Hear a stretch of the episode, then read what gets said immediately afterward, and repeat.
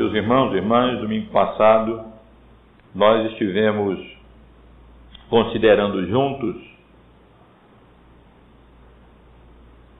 a passagem que o presbítero Jonas leu há pouco, capítulo 13 do livro de Atos, do verso 16 até o versículo 41, onde se encontra registrado uh, o primeiro uh, o primeiro registro das pregações do apóstolo Paulo. E eu procurei ressaltar para os irmãos, domingo passado, que nesse capítulo 13 nós estamos exatamente no início das três grandes viagens missionárias que o apóstolo Paulo empreenderia por direção do Espírito Santo de Deus, levando o evangelho por toda aquela região, ali ao redor do mar Mediterrâneo, e que mensagem esta, procurei ressaltar, que transformaria não apenas a Europa, mas transformaria o mundo. Foi exatamente pela instrumentalidade da proclamação do Evangelho que milhares e depois milhões de pessoas seriam convencidas da sua iniquidade, do seu pecado, da graça de Deus em Cristo Jesus, seriam feitas novas criaturas em Cristo e assim o reino de Deus seria promovido no, especialmente no Ocidente, mas na realidade é, em todo o mundo. E eu procurei enfatizar exatamente que essa é a mensagem que muda o mundo. Aqui nós, nós tivemos, considerando o domingo passado, o tipo de mensagem capaz não apenas de fazer algumas modificações sociais, de aperfeiçoar o homem, de educar o homem, de trazer alguma moralidade a este mundo, mas trata-se de uma mensagem que realmente muda o mundo, transforma o mundo, transforma as pessoas, regenera as pessoas, faz das pessoas novas criaturas em Cristo Jesus e transformando as pessoas, transforma o mundo em que essas pessoas vivem. E nós vimos aqui no domingo passado como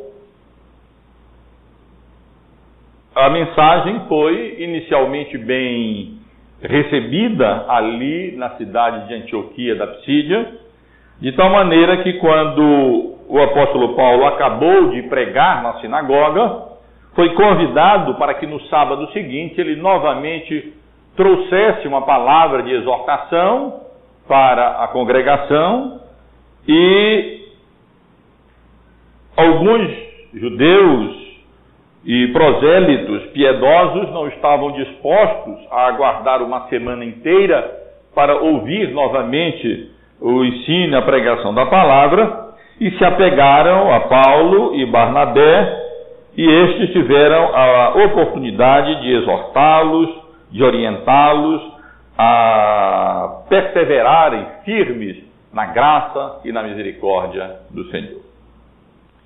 Meus irmãos, uma semana se passou, não apenas desde que nós estivemos aqui domingo passado pregando esse texto, mas desde que Paulo pregou na sinagoga e uma semana depois, no próximo sábado, lá ele retornou para novamente anunciar o evangelho, para novamente pregar aquele mesmo evangelho que ele havia pregado e que, como eu procurei é, apresentar para os irmãos é um evangelho que enfatiza a soberania da graça salvadora de Deus na história do povo de Israel, uma mensagem que ressalta a obra expiatória de Cristo Jesus, enfatizando a sua morte na cruz e a sua ressurreição por obra do Espírito Santo de Deus, uma mensagem que anuncia a livre oferta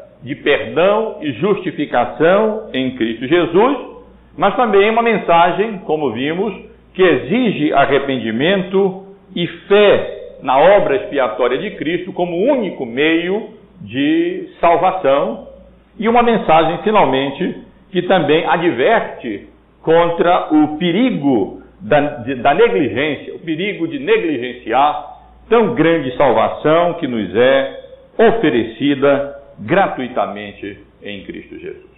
Paulo pregou uma mensagem assim. Ele anunciou um evangelho com essas características que nós estivemos considerando domingo passado e que eu acabei de resumir aqui para os irmãos. E nós vamos imaginar que ele passou a semana inteira sem fazer nada.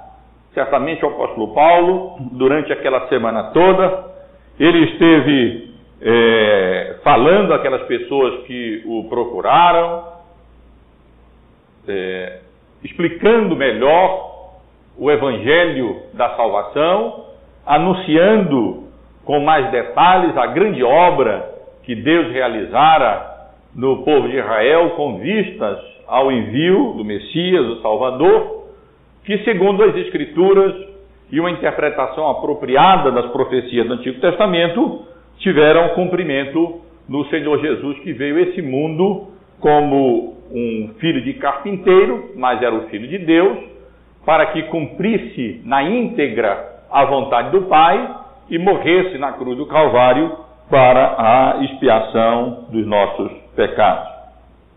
O fato, irmãos, é que a notícia correu em Antioquia e correu de tal maneira que havia ali um pregador anunciando na sinagoga uma mensagem de salvação, não apenas para judeus, mas para eh, gentios, independentemente das obras da lei, do cumprimento da, da, da lei, porque a lei de Moisés como Paulo mencionou, aquilo que a lei de Moisés não pôde realizar, Cristo pode realizar, pela misericórdia e graça dele, essa obra salvadora e justificadora.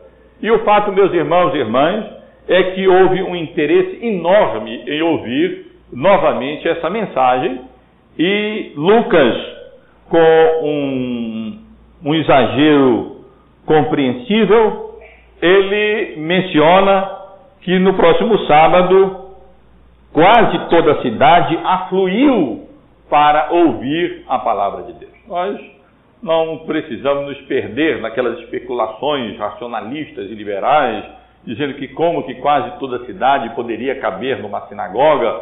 Evidentemente que Lucas está usando uma linguagem que a gente costuma utilizar para é, expressar o fato de que no próximo sábado a sinagoga estava apinhada de gente, ela estava abarrotada de gente, tanto gente judeus como, como prosélitos do judaísmo, como gentios de um modo geral, o interesse foi enorme é, e que a palavra, o ensino genuíno e verdadeiro da palavra de Deus havia suscitado, de tal maneira que no próximo, no sábado seguinte, eles se depararam ali com uma grande multidão, muita gente mesmo, disposta a ouvir a palavra de Deus e pelo relato que Lucas nos dá aqui, especialmente muitos gentios é, que provavelmente nunca haviam entrado numa sinagoga antes, se fizeram presentes, atraídos pela genuína e verdadeira pregação da palavra de Deus para ouvir essa palavra que havia sido anunciada com propriedade, com graça e que havia causado tanta repercussão ali na cidade de Antioquia da Psídia. E nós estamos vendo, irmãos, o que que na verdade essa mensagem do evangelho que Paulo havia pregado como é que, na verdade, essa mensagem é, avança, como é que ela transforma o mundo e as reações que essa mensagem provoca e acarreta os efeitos da quando o Evangelho de Deus, a palavra de Deus, é pregada e anunciada com propriedade. Um desses efeitos é exatamente este que nós vimos aqui. Ah, o Evangelho tem um poder de atração único. A palavra de Deus tem essa capacidade de de fato atrair as pessoas por motivação correta, por motivação certa. Não, é, não há necessidade de nós é, mercadejarmos a palavra de Deus, não há necessidade de nós utilizarmos de recursos como entretenimento e outras coisas para atrair as pessoas, porque a genuína pregação do Evangelho tem este poder de catalisar, de atrair mesmo as pessoas é, para que então elas sejam expostas à palavra e a palavra de Deus opere eficazmente no coração delas. E foi exatamente o que aconteceu ali na cidade de Antioquia da Psídia. A notícia correu, de algum modo Deus é, agiu através daquela pregação e das pessoas que estavam ali, uh, aqueles que haviam ouvido e haviam se interessado sinceramente na, no, na palavra, experimentaram a graça de Deus, convidaram seus amigos, convidaram seus, seus vizinhos, convidaram seus parentes, eh, e o, o fato é que, como resultado, no próximo sábado, sábado seguinte, a, a sinagoga estava ali apinhada de pessoas prontas para ouvirem novamente ali, alguns agora pela primeira vez, o ensino e a pregação do Evangelho. Mas, meus irmãos, essa mensagem que transforma o mundo, é, ela não apenas tem esse poder de atração inerente a ela, mas ela também causa inveja. É triste, mas é verdade.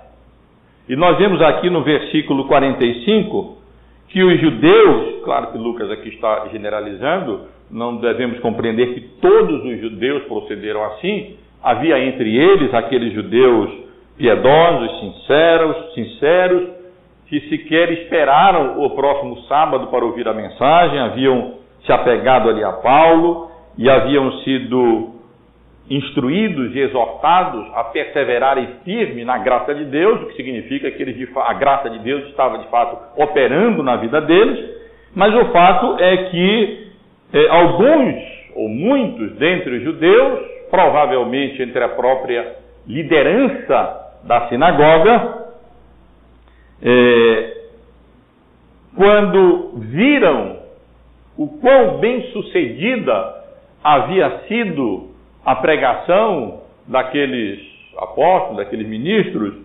eh, e o interesse que a mensagem havia suscitado, especialmente entre os gentios, diz Lucas que eles ficaram tomados, se encheram de inveja, blasfemaram, possivelmente aqui devemos entender que falaram mal é, acerca daquela mensagem que havia sido pregada, especialmente do conteúdo central daquela mensagem, que foi a obra redentora expiatória de Cristo na cruz do Calvário. Provavelmente eles ridicularizaram o Senhor Jesus Cristo e a mensagem de salvação apresentada pelos, pelos apóstolos, e eles passaram agora não a ouvir calado, calados o ensino e a pregação do Evangelho, mas passaram a contradizer aquilo que o apóstolo Paulo pregava. Eu imagino que ou deve ter sido um culto tumultuado, uma reunião tumultuada, pela reação dos judeus ali, contradizendo aquilo que havia sido ensinado e vinha sendo pregado pelo apóstolo Paulo, ou então, posteriormente ao culto, eles foram de ouvido em ouvido ali contradizendo, negando aquilo que havia sido anunciado e proclamado, é, exatamente por inveja. É possível que devamos entender aqui que o que aconteceu é que eles, vendo aquelas multidões e é,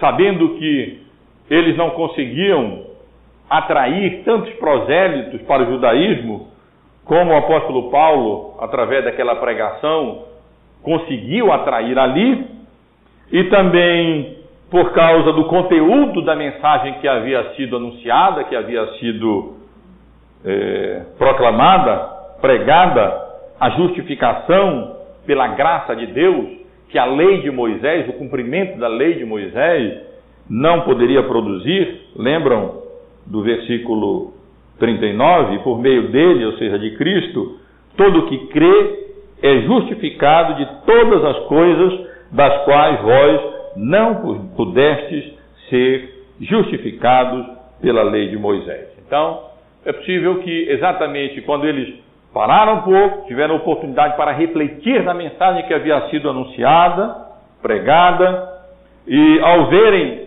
aquelas multidões ali sendo atraídas pela pregação do apóstolo Paulo, multidões que não haviam sido atraídas pelos anos de ensino ali da lei na sinagoga, o fato é que eles se encheram de inveja no coração, e essa inveja fez com que eles blasfemassem do Evangelho e é, suscitassem perseguição contra e, e contradizessem o, aquilo que o apóstolo Paulo estava ensinando. Então, irmãos, irmãs, não nos enganemos.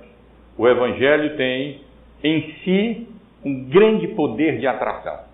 Uma vez eu li um comentário de um, um ministro do Evangelho idoso que escreveu, e ele escreveu o seguinte: é, aquilo que você fizer para atrair as pessoas para a igreja, vai ter que fazer o resto da vida. Se as pessoas forem atraídas por novidades e entretenimento, você vai ter que oferecer novidade e entretenimento cada vez mais até o fim. Mas se as pessoas forem atraídas pela palavra, pela, pelo ensino e pela pregação da palavra, elas estarão satisfeitas com isso, o ensino e a pregação do Evangelho.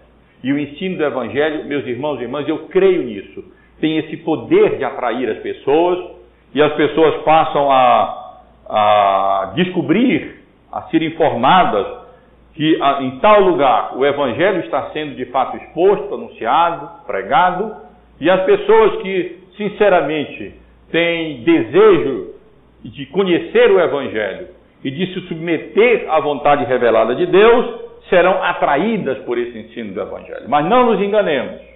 Se por um lado o evangelho tem esse poder de atrair as pessoas, essa mensagem que muda o mundo, infelizmente, também causa esse tipo de reação adversa, inveja e é, blasfêmia e contradição mesmo daqueles que se sentem ofendidos e invejosos mesmo pelo resultado, pelo fruto positivo que o Evangelho produz quando é ensinado e pregado em verdade, em justiça e com é, propriedade. Meus irmãos, isso levou esses judeus a rejeitarem essa mensagem pregada. Os irmãos devem lembrar, mencionei no domingo passado, que quando o apóstolo Paulo se dirigiu a essa congregação, a essa congregação, a essa sinagoga ali na Antioquia da Psídia, ele a priori estava sugerindo que, embora os judeus de Jerusalém tivessem rejeitado essa mensagem, o Evangelho e a Cristo, o apóstolo Paulo estava ali na expectativa de que os judeus de Antioquia aceitassem essa palavra pregada. No versículo 26 desse capítulo, no início do, da segunda parte da sua mensagem, o apóstolo Paulo diz: Irmãos, descendência de Abraão, e vós outros os que temem a Deus. A nós nos foi enviada a palavra desta salvação, pois os que habitavam em Jerusalém e as suas autoridades, não conhecendo a Jesus, nem os ensinos dos profetas, que se leem todos os sábados, quando o condenaram, cumpriram as profecias.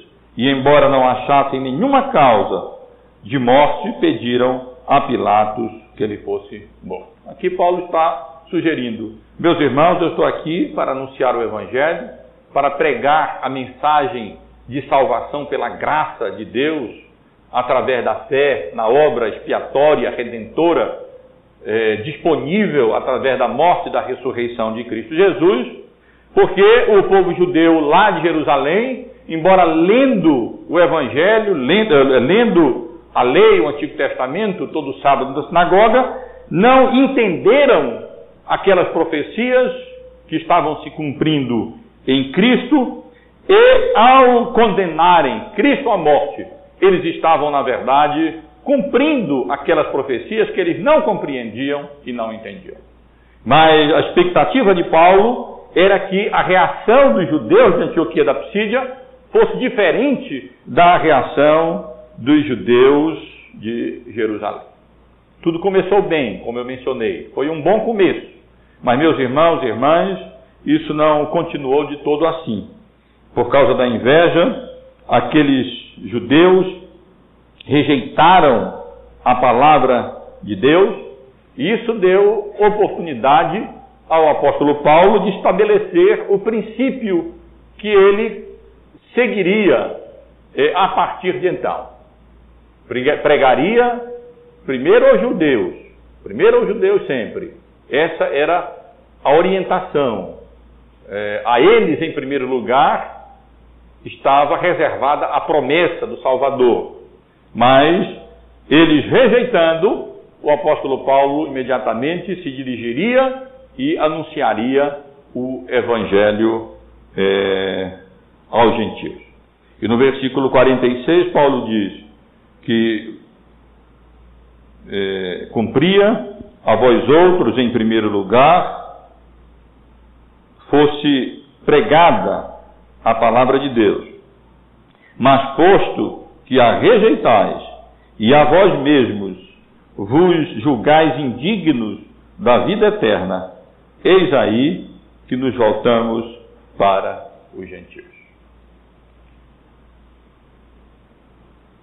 O evangelho que muda o mundo, essa mensagem que muda o mundo, ela tem esse poder de atração, ela também, por outro lado, causa inveja e faz com que essas pessoas rejeitem essa mensagem que muda o mundo, mas eles, aceitando ou rejeitando, eh, essa mensagem continua a mudar o mundo, porque ela se manifesta como mensagem de salvação para aqueles que têm olhos para perceber a graça e a glória de Deus em Cristo Jesus. O fato é que no versículo 48, nós lemos que os gentios, por outro lado, que ali estavam abarrotando aquela congregação, aquela sinagoga, quando ouviram que essa mensagem agora se dirigia especialmente a eles e que para eles havia esta oferta livre de salvação pela graça de Deus em Cristo Jesus, independentemente do cumprimento e de obras da lei de Moisés, meus irmãos, Lucas registra que ouvindo isso, eles se regozijavam, eles glorificavam a palavra do Senhor, e diz o texto que creram todos os que haviam sido destinados para a vida eterna. Essa mensagem que muda o mundo, ela não causa só inveja, ela causa alegria, regozijo na, àqueles que foram desde a eternidade, por causa daquela eleição soberana de Deus, destinados para a vida eterna. Esse versículo 48 revela, ensina claramente uma, essa doutrina que nos é tão cara, tão querida, a doutrina da eleição soberana de Deus e a predestinação para a vida eterna é, de maneira muito clara. Por quê? Em última instância, muitos ali naquela congregação ouviram a mesma mensagem, a mesma pregação e não aceitaram, rejeitaram. E por que que outros, ouvindo a mesma mensagem, em última instância, se regozijaram nela, glorificaram a Deus por causa da palavra que havia sido anunciada e pregada, e creram e alcançaram a vida eterna. Esse texto me revela, porque eles haviam sido destinados para a vida eterna. Antes da fundação do mundo, pela misericórdia e pela graça de Deus, Deus escolheu, dentre a raça humana antevista como caída, alguns para manifestação da sua misericórdia, da sua graça e do seu amor, destinando-os para a salvação e destinando-os para a vida eterna. A razão última pela qual uns ouvem o Evangelho e o negligenciam, o rejeitam, e outros ouvem o Evangelho e é, o aceitam, o discernem, se regozijam nele, passam a confiar exclusivamente em Cristo para a sua salvação, pelo lado humano, é o arrependimento, a fé, são os instrumentos, mas pelo lado divino, vem a se arrepender e a crer. Aqueles que de antemão, pela misericórdia e graça soberana de Deus, ainda que mortos nos seus delitos e pecados, foram destinados para responderem positivamente ao anúncio e à proclamação desse evangelho que muda o mundo. Isso, antes de ser um, um desencorajamento ou, como pensam alguns, é, causar algum desânimo, isso é para nós fonte de ânimo. O homem por si próprio, morto nos seus delitos e pecados, realmente não pode fazer nada para mudar a sua situação, a sua posição espiritual. E triste seria a nossa vocação e sem esperança se nós apenas estivéssemos aqui para anunciar o Evangelho a mortos dos seus delitos e pecados.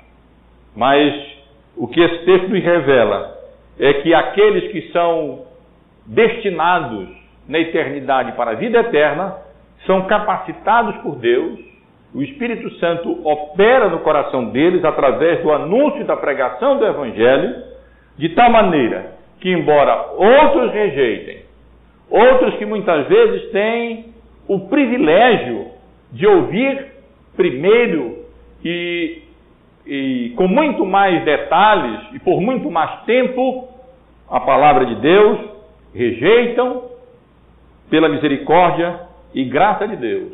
Outros vêm depois, ouvem, têm muito menos tempo e oportunidades para ouvir essa mensagem que muda o mundo, mas porque foram predestinados desde a eternidade. O Espírito Santo de Deus opera no coração deles. Essa obra que homem nenhum pode realizar. E convence essas pessoas da iniquidade do pecado. E faz aquilo que um dia, pela misericórdia e graça de Deus, fez conosco. Quando Deus abre o nosso coração e faz com que nós, que ouvíamos o Evangelho e não víamos nada de significativo ali, pela graça de Deus, de um momento para o outro, através do anúncio da palavra, do ensino e da pregação da palavra, nós temos os nossos olhos abertos e nós passamos a nos regozijar, a nos alegrar, a glorificar essa palavra salvadora, essa mensagem que muda o mundo, que transforma a nossa vida e muda o nosso coração e nos faz é, crer nela e transforma e muda completamente o nosso coração e a nossa vida. Foi assim que nós chegamos ao conhecimento salvífico do Evangelho. Nós somos como estes gentios, a quem o Evangelho foi anunciado e pregado. E quando Deus abriu os olhos do nosso coração, do nosso entendimento, nós nos regozijamos e glorificamos a palavra de Deus e cremos, em última instância, porque havíamos sido destinados para a salvação e destinados para a vida eterna. Essa mensagem que muda o mundo ela tem esse enorme poder de atração, mas ela causa inveja. Ela é rejeitada por muitos daqueles que a ouvem. Mas ela é mensagem de salvação para aqueles que Deus, na eternidade, eh, destinou e no tempo apropriado capacita, habilita pela operação do seu espírito através da própria pregação, para que respondam positivamente ao Evangelho e sejam salvos pela misericórdia e pelo poder do Espírito Santo de Deus. Mas essa mensagem que muda o mundo, meus irmãos, é uma mensagem que naturalmente se expande. É uma mensagem que naturalmente, mesmo sem, sem grandes recursos, mesmo sem muita, sem muita mídia, sem utilização desses instrumentos através dos quais uma mensagem pode ser divulgada e alcançar sucesso simplesmente por causa da, da, da mídia e desses recursos. Mas, meus irmãos, essa mensagem que muda o mundo, ela tem, independentemente dessas coisas, essa capacidade de se, de se multiplicar, de se divulgar. E é natural, porque Deus está no controle, Ele é absolutamente soberano na obra da criação, da providência e da redenção, e ele utiliza meios. E estes meios são exatamente aqueles que, pela graça de Deus, sendo alcançados um dia por esse Evangelho, tendo os seus olhos abertos para contemplar essa grande salvação nos oferecida livremente em Cristo Jesus, e que se alegram, se regozijam e que glorificam a palavra de Deus, naturalmente não podem deixar de ser empregados como instrumentos do Espírito Santo de Deus para comunicarem esse evangelho e esta mensagem que muda o mundo àquelas pessoas que estão ao seu derredor, aqueles que são os seus próximos espirituais, aqueles que Deus, na sua soberania e providência, colocou é, como nossos próximos nas várias relações nas quais a providência de Deus nos coloca nessa vida. E foi exatamente o que aconteceu ali na cidade de Antioquia da Pisídia. O versículo 49 diz que e divulgava-se a palavra do Senhor por toda aquela região. Não apenas em Antioquia da Pisídia, mas mesmo sem, sem campanhas evangelísticas, mesmo sem recursos tecnológicos, financeiros, mídias, eh, grandes programas de evangelização, coisas dessa natureza, aconteceu ali, naquela região da Psídia, onde ficava Antioquia, eh, essa cidade de Antioquia, o, o que acontece normalmente quando o evangelho alcança algumas pessoas. Ele naturalmente se divulga. Há no próprio evangelho esse poder de divulgação. E quando nós é, e esses instrumentos que são objeto da graça de Deus não podem fazer outra coisa do que senão é, compartilhar, senão testemunhar, senão é, anunciar fornecer a razão da nossa fé, para que outros também, pela graça de Deus, pela ação do mesmo Espírito e da mesma eh, palavra, da mesma mensagem, da graça soberana de Deus na história, da obra de Cristo realizada na cruz e de Deus na ressurreição do seu Filho, desse anúncio livre do Evangelho do arrependimento, da fé e dessas advertências contra o perigo da negligência espiritual, essa mensagem pregada, através disso outros também são alcançados pelo mesmo poder, pela mesma graça de Deus, pela mesma mensagem que muda não apenas o nosso coração individualmente, mas que muda regiões, se expande, avança é divulgado, como aconteceu ali, naquela região ao redor da cidade de Antioquia da Psídia. Mas, meus irmãos, esse evangelho, essa mensagem que muda o mundo, ela também suscita perseguição. E aconteceu isso ali na cidade de Antioquia. Aquele sentimento de inveja, aquela, aquela é, aquele, aquela contradição dos judeus, inevitavelmente resulta em perseguição. Ah, o que aconteceu foi que aquelas pessoas, aqueles judeus, que deveriam ali estar se regozijando como os gentios nessa pregação, nessa mensagem, com este evangelho de salvação que estava sendo oferecido, é, aquilo que eles não, que a lei de Moisés não havia conseguido, estava sendo ali oferecido gratuita, gratuitamente a eles pela fé em Cristo Jesus, mas eles não agiram assim e a inveja fez com que eles utilizassem os recursos que pudessem no intuito de impedir a promoção do reino de Deus, a promoção do evangelho. E no caso, o meio utilizado foi a instigação. Os judeus instigaram as mulheres, especialmente piedosas, mulheres piedosas, nós devemos entender que eram é, mulheres gentias, gentílicas, mas que eram simpatizantes do judaísmo e que frequentavam a sinagoga para ouvir o ensino da lei.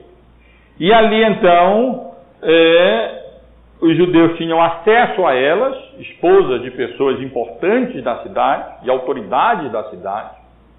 E eles então é, buzinaram ali, instigaram nos ouvidos daquelas mulheres que aquela mensagem era perniciosa, que ela era contrária à vontade de Deus, ao Evangelho, à lei de Deus, e de tal maneira eles foram é, bem-sucedidos que, através daquele recurso, é, instigando aquelas mulheres piedosas e também é, outras pessoas importantes da cidade, principais na cidade, autoridades da cidade, ah, houve grande perseguição ali contra Paulo e Barnabé. Parece que João Marcos estava adivinhando. Ele antes é, tirou o time, voltou para Jerusalém. E o fato é que Paulo e Barnabé foram expulsos daquela cidade não devemos imaginar que foi uma expulsão simplesmente verbal. É, quase que certamente houve violência nessa expulsão. Depois Paulo vai relatar no seu currículo vita é, as experiências de perseguições, de apedrejamento, de provações que ele experimentou no seu ministério evangelístico durante as suas viagens missionárias. E possivelmente uma dessas circunstâncias foi aqui, quando aquelas autoridades, é provável, espancaram e expulsaram dali o apóstolo Paulo e é. Portanto, meus irmãos e irmãs, o Evangelho, a mensagem que muda o mundo, não vamos ter uma atitude romântica no que diz respeito a isso. Ela tem sim um poder de atração enorme. Ela salva, ela regenera, ela muda as pessoas, mas ela também é, produz inveja, contradição e suscita perseguição daqueles, da parte daqueles que às vezes mesmo tendo sendo religiosos e nominalmente sendo povo de Deus, na verdade eles são, estão mais para povo do diabo, agentes do diabo, do que para povo de Deus e agentes de Deus. É, Paulo e Barnabé fizeram aquilo que Cristo havia ensinado que eles deveriam fazer. E os judeus entenderiam perfeitamente bem. Uma vez fora da cidade, possivelmente no ambiente público, onde todos podiam, alguns pelo menos podiam ver, eles sacudiram as sandálias dos pés, bateram o pó dali contra aquela cidade, contra aquelas pessoas, como que dizendo: a nossa responsabilidade foi cumprida. Nós anunciamos a palavra. Se vocês não rejeitam, nós o, o nosso, o, batemos o pó das nossas sandálias. Os judeus tinham, na verdade, esse costume e eles compreenderam perfeitamente bem o que é que eles estavam fazendo. Quando os judeus vinham de alguma região gentílica considerada impura, eles, quando voltavam para Jerusalém, eles batiam as sandálias, tiravam o pó das sandálias, como que dizendo: Esse é um povo impuro e nós aqui estamos é, é, nos separando disso.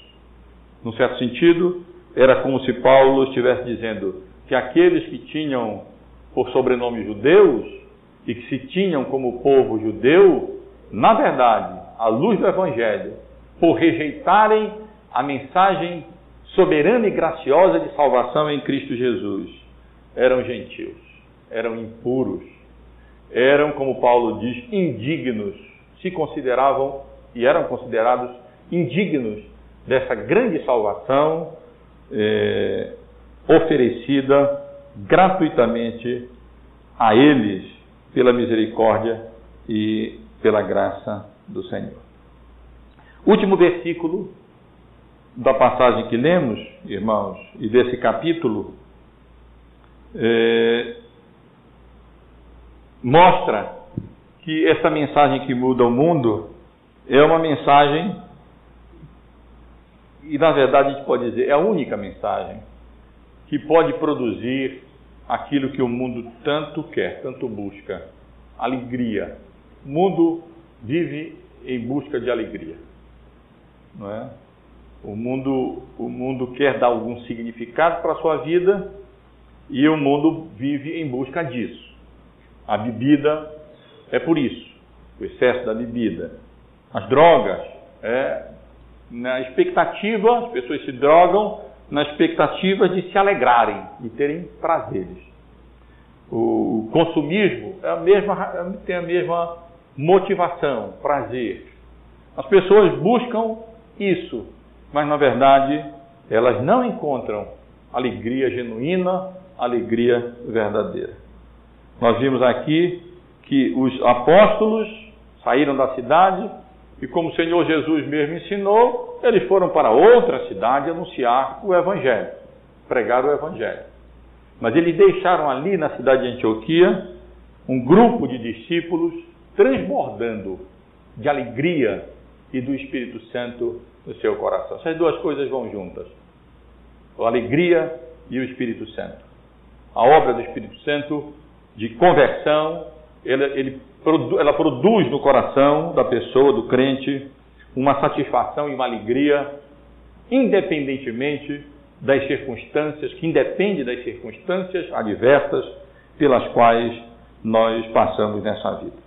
Os apóstolos ali foram expulsos da cidade, provavelmente com violência, eles bateram seus pés ali, como que é, testemunhando contra a ação, a reação indigna daqueles judeus diante do anúncio do, da mensagem salvadora do Evangelho, mas eles não deixaram ali um, um grupo de crentes moribundo, triste, é, por causa dessas coisas. Não.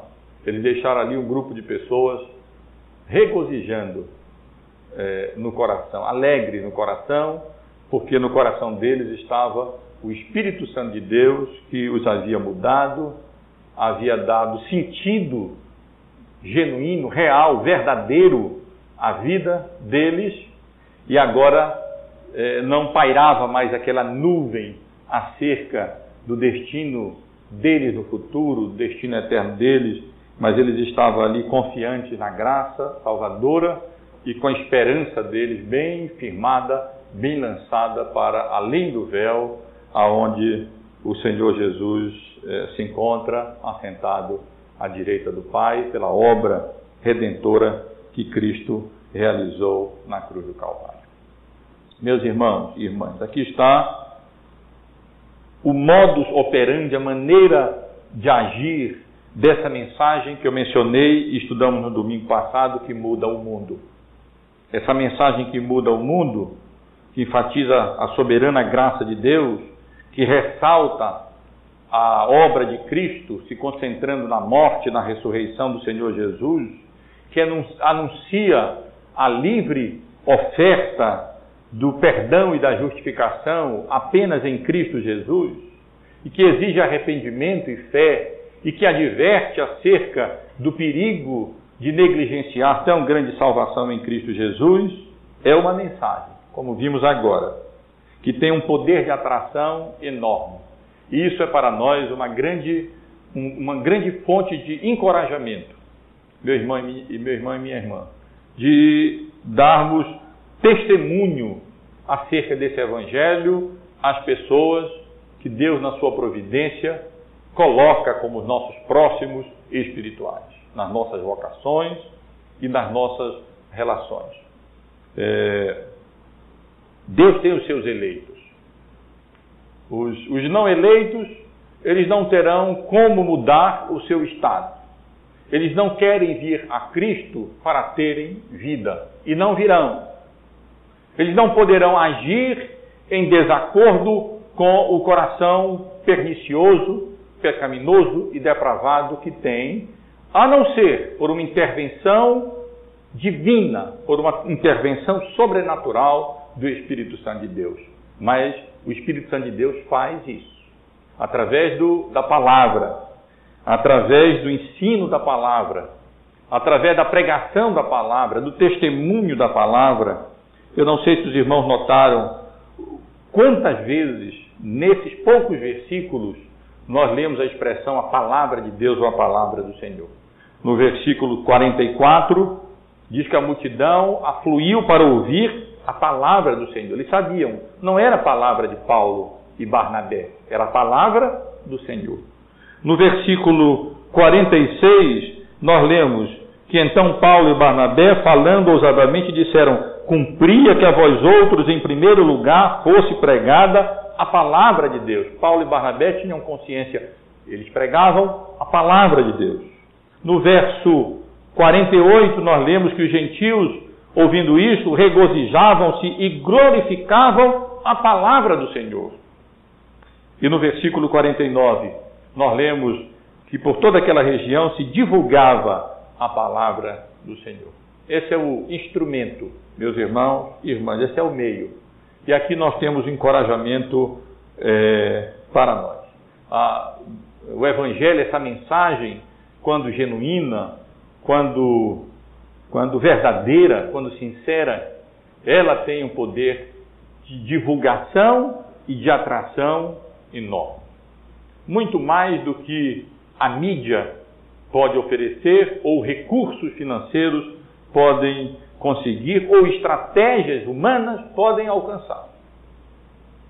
Como dizia Spurgeon, não é preciso defender um leão, basta abrir a jaula e ele se defende sozinho. Assim é a palavra de Deus. Nós nem precisamos defendê-la. O que nós precisamos é anunciá-la, testemunhá-la, é, proclamá-la e ela fará a obra sozinha, ou melhor, o Espírito Santo de Deus fará a obra através da palavra de Deus, através é, da palavra do Senhor. Mas não acalentemos uma visão romântica antibíblica acerca das reações que o testemunho verdadeiro da palavra de Deus suscita a palavra vai alcançar o seu resultado. Ela não será, ela não voltará vazia, mas no caminho, é, juntamente com os frutos, nós colheremos abrolhos e espinhos. Muitos têm inveja, muitos é, contradizem, blasfemam, perseguem, mas não importa. O que importa é que, apesar disso tudo, a palavra de Deus alcança os seus propósitos, os eleitos de Deus são salvos por esse instrumento e o resultado disso são pessoas transbordando de gozo e de alegria genuína, porque estavam perdidas e foram achadas, porque estavam mortas e foram salvas pelo anúncio dessa palavra que muda, que transforma o mundo. Que Deus nos abençoe, meus irmãos e minha irmã, minhas irmãs. E vamos continuar crendo nisso, que a palavra de Deus, o Espírito Santo de Deus, através da, do anúncio, do ensino, da comunicação, do testemunho individual dessa palavra de Deus, é eficaz e através dele o Espírito Santo de Deus alcança aqueles que foram destinados para a vida eterna antes da fundação do mundo. Nós não conhecemos aqueles que são destinados para a vida eterna. Por isso, nós oferecemos livremente o Evangelho a todos aqueles que Deus, na sua providência, colocou, como eu estou usando esse termo, como nossos próximos espirituais, como aqueles que, na providência dele, ele colocou como nossos colegas de trabalho, como nossos é, vizinhos, como nossos pais, filhos, irmãos, pessoas com as quais Deus é, nos colocou em algum tipo de relação.